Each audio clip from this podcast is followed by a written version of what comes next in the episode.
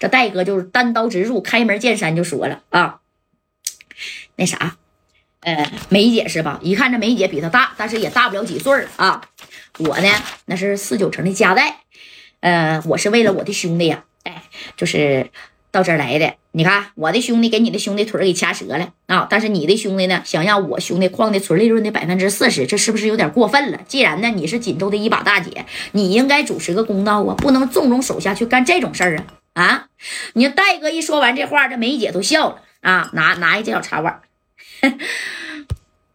哎呀，佳代呀！我听说你也是四九城的一把大哥啊，都是在道上混的，闯江湖、混社会的。难道你在跟我讲规矩、立道理吗？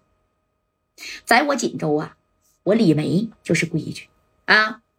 我手下呃有着几百条渔船，而且我手下的兄弟，尤其是这个宝军啊，那平时也帮我打理不少生意。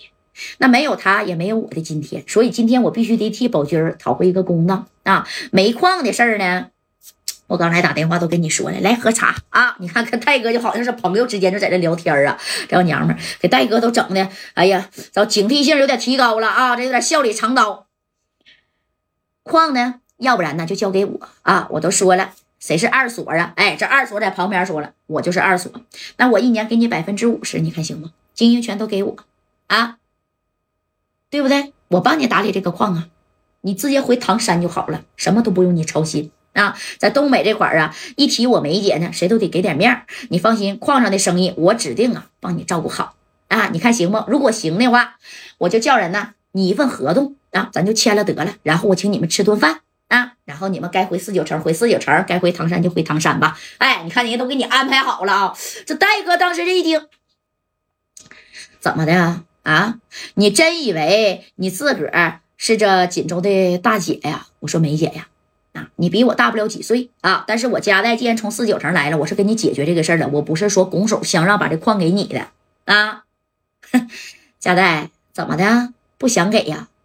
哎呀，你说真功夫啊，这梅姐就抬头了，这一瞅戴哥啊，哎呀，这功夫才仔细的这么一一瞅了一下，这眉眼之间呢，那你看啊，面露桃花了。哎，这梅姐就看着这个戴哥，哎呀，不愧是四九城来的。啊，哎呀，你说这长得吧，还是真俊吧？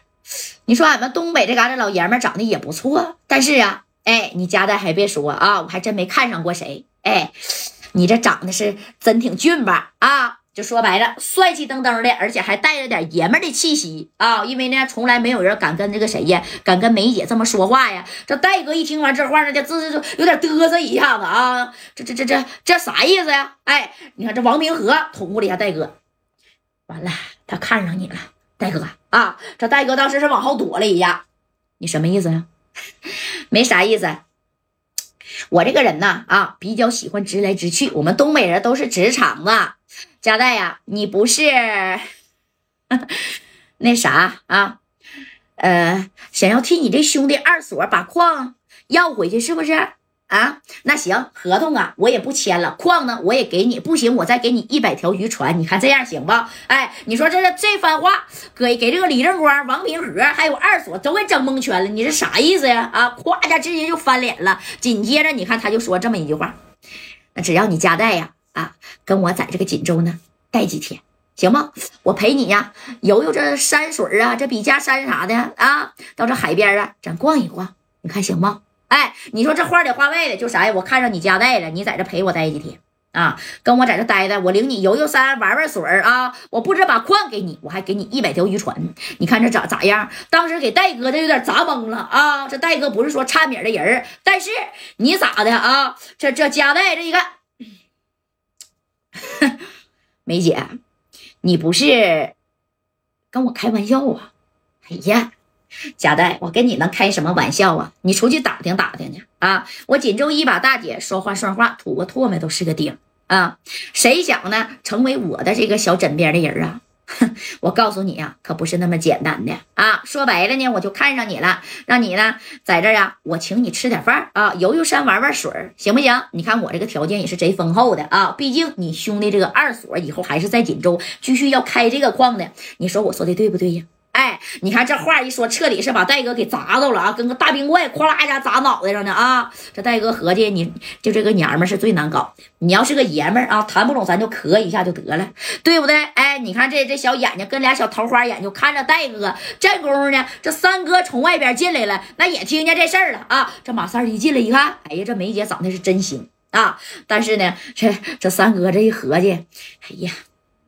有点岁数大呀，啊，直接就秃噜出来，就说这有点岁数大呀，贾代，哎，你看这梅姐当时就急眼了啊，拿着小茶杯，啪的一下子就朝马三就飞过去，当时打在马三这小脖脖子这啥呀，这个小脑门上了，咔就打着了啊，这三个这，哎呀，你这小娘们敢打我，哎，你看啊，紧接着这梅姐从这个茶桌底下知道不，啪家伙就拿出来这么长的，看见看过那个小飞刀没啊？这么长的带个小红缨的这小刀，这小梅姐拿在手里这么一。